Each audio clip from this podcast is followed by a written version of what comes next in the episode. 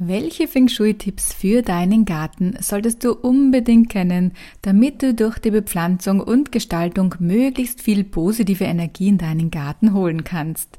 Vielleicht überlegst du ja auch schon, so wie ich fieberhaft, was du, wenn die Gartensaison endlich wieder im März losgeht, so alles in deinem Garten verändern kannst. Oder vielleicht hast du ja auch neu gebaut und möchtest nun dieses Jahr endlich den Garten angehen.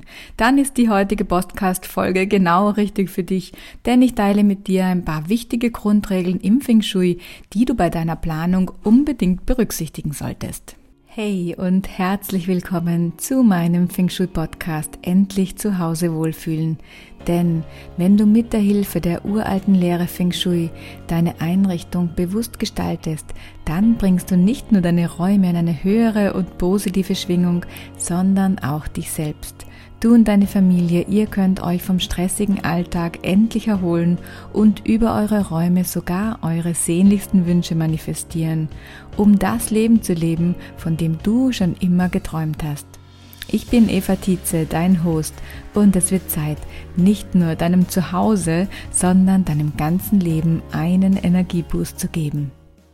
Jetzt werden die Tage langsam wieder länger und die ersten Frühlingsboten, wie die Schneeglöckchen, stecken nun langsam schon ihre Köpfe aus der Erde und das ist wirklich die ideale Zeit, um sich Gedanken zur Gartenplanung zu machen, wenn man gerne etwas umgestalten möchte.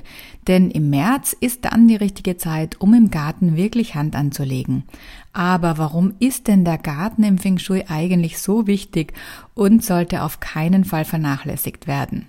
Der Garten und auch die Außenbereiche, wie zum Beispiel der Bereich vor deinem Haus, sind im Feng Shui deshalb so wichtig, weil er die Energie deines Zuhauses bestimmt. Ein bisschen so wie im Immobilienmarkt. Location, Location, Location. Das ist dort wirklich das oberste Prinzip.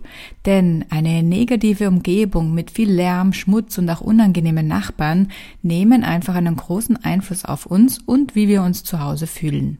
Und wenn zwar dein Haus innen super gestylt und tipptopp ist, aber dein Außenbereich einer kahlen Wüste gleicht, dann beschränkst du dich tatsächlich darin, mehr positive Möglichkeiten in dein Leben zu ziehen. Ist unser Garten gepflegt und voller vitaler Pflanzen, dann ist es die Art von Energie, die wir auch um unser Haus schaffen möchten und somit auch zu uns hereinholen. Im Feng Shui möchten wir immer eine Balance schaffen und bewusst auf die Energie in unserem Umfeld einwirken. Und zwar sowohl in unserem Wohn- und Arbeitsräumen, aber auch in unseren Garten- und Außenbereichen vor unseren Häusern. Wenn du dich jetzt fragst, ob dein Zuhause eigentlich bereits gute Energie hat, dann findest du auf meiner Website einen Test, in dem du Fragen zu jedem Bereich in deinem Zuhause hast und danach dann auch gleich ein paar konkrete Tipps bekommst, die du dann gleich mal anwenden kannst, um die Energie bei dir zu Hause zu verbessern. Den Link habe ich dir wie immer in der Podcast-Beschreibung verlinkt und du kannst natürlich auch auf evatize.at slash Test gehen.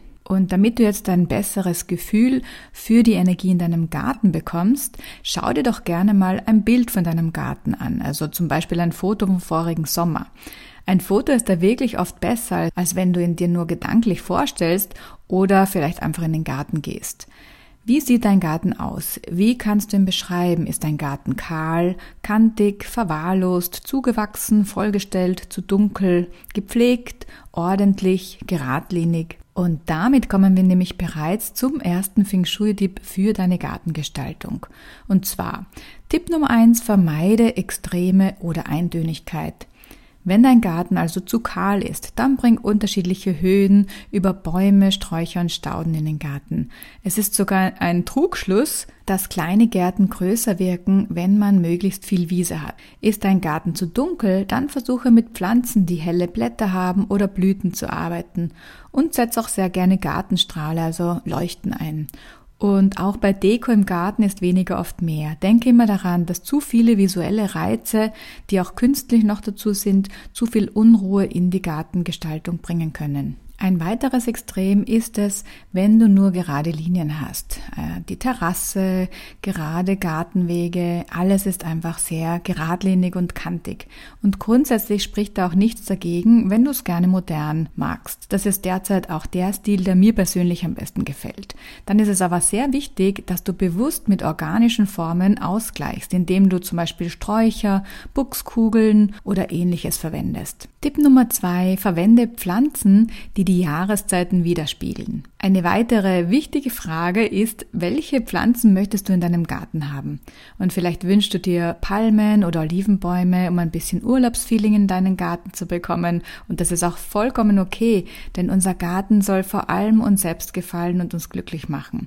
Was ich dir aber unbedingt empfehlen kann, ist, dass du nicht nur an den Sommer denkst, sondern auch darauf achtest, dass dein Garten zu allen Jahreszeiten schön anzusehen ist. Und zwar nicht nur, weil es schöner ist, sondern auch aus energetischen Gründen. Und damit meine ich nicht die immergrüne Hecke, damit im Winter nichts kahl und braun ist. Ganz im Gegenteil. Feng Shui ist eine uralte Naturlehre, in der es darum geht, uns mit der Natur zu verbinden. Und wenn du nun für deinen Garten Pflanzen wählst, an denen du gut erkennen kannst, welche Jahreszeit gerade ist, dann verbindet dich das mit den Zyklen der Natur und wirkt sich positiv auf deinen Biorhythmus und somit auch auf deine Hormone aus.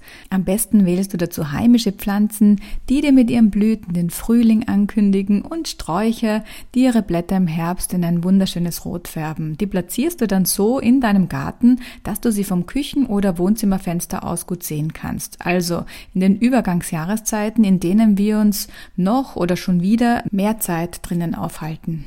Und bevor ich mich mit Feng Shui beschäftigt hatte, da habe ich tatsächlich auch schon diese Tipps zur Gartengestaltung gekannt und in Gartenbüchern gelesen, äh, dass man darauf achten soll, dass der Garten wirklich zu jeder Jahreszeit schön aussieht. Aber ich habe es nicht so richtig berücksichtigt, weil ich einfach die energetische Wirkung dahinter noch nicht verstanden hatte und mir gedacht habe, naja, ich bin ja eh nur im Sommer im Garten. Und wenn du nun an deinen Pflanzen die Jahreszeit erkennen kannst, sorgt das dafür, dass du bewusst wahrnehmen kannst, dass auch die Natur nicht immer nur blüht, sondern mal Pause macht, damit im Frühjahr die Pflanzen wieder voller Kraft austreiben können.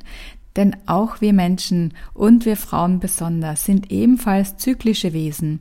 Und je mehr du dir auch Pausen zugestehst, je kreativer und leistungsfähiger wirst du dann auch wieder sein. Ich habe bei uns zum Beispiel einen Magnolienstrauch so in unserem Garten gepflanzt, dass wir ihn im Frühling vom Wohnzimmerfenster aus sehen können.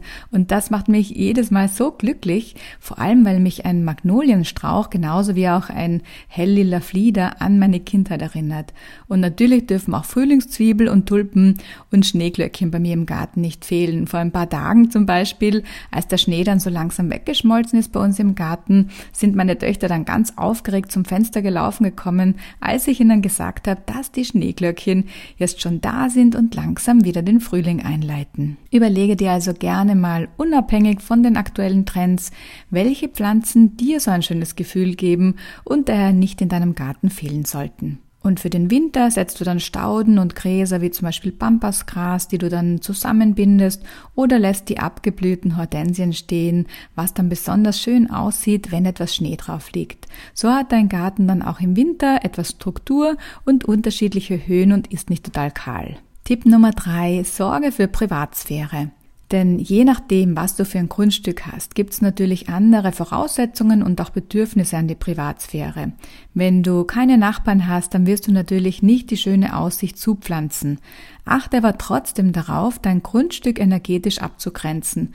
Denn sonst könnte die Energie einfach abfließen. Es kann ja auch eine niedrige Hecke oder auch Sträucher sein, die trotzdem die Sicht ins Ferne zulassen. Aber auch hier sollten unterschiedliche Höhen eine Balance schaffen, die du durch Bäume und Sträucher schaffst. Wenn du in dichter besiedelten Wohngebieten bist, dann setze Bäume und Sträucher so ein, dass du zumindest in manchen Bereichen deines Gartens Privatsphäre schaffst. Und wenn es um die Auswahl der Hecke geht, dann muss es nicht immer eine immergrüne Hecke sein. Es dürfen ruhig auch mal braune Blätter hängen. Wobei ich persönlich keine Rotbuchenhecke mehr nehmen würde, die im Winter ihre braunen Blätter behält und so einen ganzjährigen Sichtschutz bietet, sondern ich würde wahrscheinlich eher eine Hainbuche nehmen, denn die ist super pfleger leicht und unsere Hecke grünt gefühlt erst im Sommer, während bei den Nachbarn die Hainbuchenhecke schon seit über einem Monat wunderschön grün ist. Ich kann es nämlich im Frühjahr wirklich nie erwarten, wenn sich endlich die ersten grünen Blätter zeigen. Also achte bei der Auswahl darauf, wann die Pflanzen austreiben. Tipp Nummer 4.